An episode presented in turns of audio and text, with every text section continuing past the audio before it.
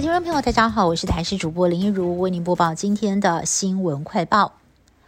屏东金船有车子坠落工程开挖区，游民驾驶开车行经平两百线，疑似是车速过快，冲撞护栏之后掉进了施工的坑洞。警方赶到现场，只剩下车不见人，车祸被传车落天坑，让工程人员觉得非常的委屈，拿出作业图澄清。周边本来都有放置警示措施，是遭到对方撞毁。警方也已经掌握当事人，要求到案厘清。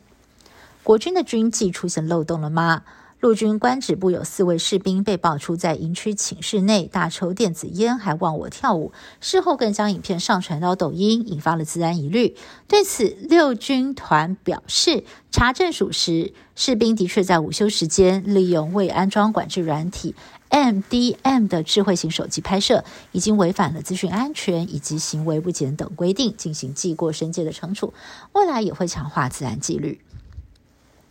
疫情逐渐退烧，在今天新增了三点七万例的本土个案，比上周五少。指挥中心认为疫情正往好的方向走，而国内有高达百万名施打高端的民众面临出国卡关问题。指挥中心紧急宣布补打措施，但是开放以来只有个位数的民众接种。另外，指挥官王必胜也透露，指挥中心向高端公司了解之后，高端正在研议。要出钱补贴民众付日自费 PCR 的费用，对此高端回应，内部正在讨论当中，有确切的结果会对外报告。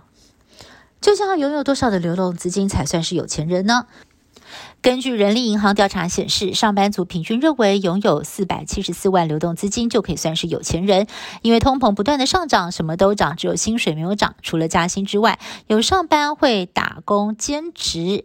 也有人呢是透过了投资理财获取被动收入，六成五的上班族有储蓄，但是有高达三成五的上班族属于月底吃土族，完全没有多余的钱可以储蓄。年底九合一大选在今天正式的办理号次抽签，台北市这边有十二位候选人来参战，创下了史上最多，让各个阵营的幕僚们得预想十二个口号，真的是想破头。民进党候选人陈世忠抽中了十二号，喊出台北十二区，幕僚庆幸另类签王，因为选票上好找。而无党籍的黄珊珊抽到了八号，也喊出了台北发发发。却因为发大财被前高雄市长韩国瑜用过，让幕僚一度很苦恼。而国民党的蒋万安抽到六号，却正好跟蓝营北北基桃候选人四号呢是连成了一二六投票日，也被国民党视为胜选的神秘密码。英国首相特拉斯闪辞，英国保守党内谁有机会接棒成为焦点。目前赌盘看好的前三名包括了特拉斯的前对手苏纳克、前国防大臣摩丹特，还有前首相强森。不过保守党就怕短命首相的闹剧再度上演，已经定下了高门槛，规定要赢得一百名的议员支持才能够参选。英国的新首相会是谁？下周就能揭晓。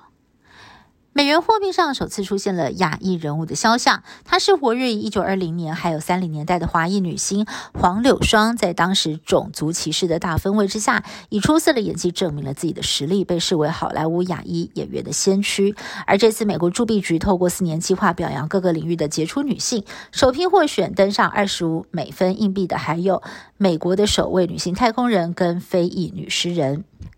以上新闻是由台视新闻部制作，感谢你的收听。更多新闻内容，请您持续锁定台视各界新闻以及台视新闻 YouTube 频道。